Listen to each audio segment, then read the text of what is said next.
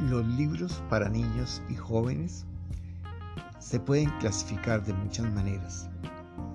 Algunos se llaman libros álbum porque tienen más imágenes que contenido en palabras. Otra clasificación son los libros literarios en contraposición a los libros informativos o documentales.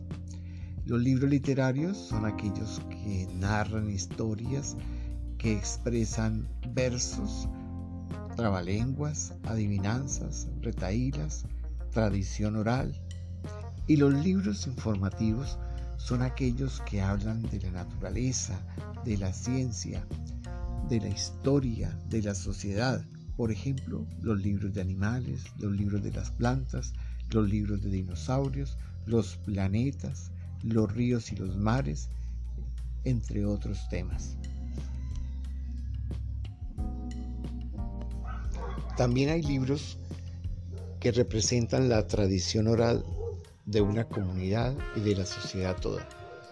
Estos libros de tradición oral incluyen mitos, leyendas, cuentos y historias que han pasado de generación en generación. De otra parte están los libros de autor, que son todos aquellos que se han escrito a lo largo del desarrollo de la humanidad Bye.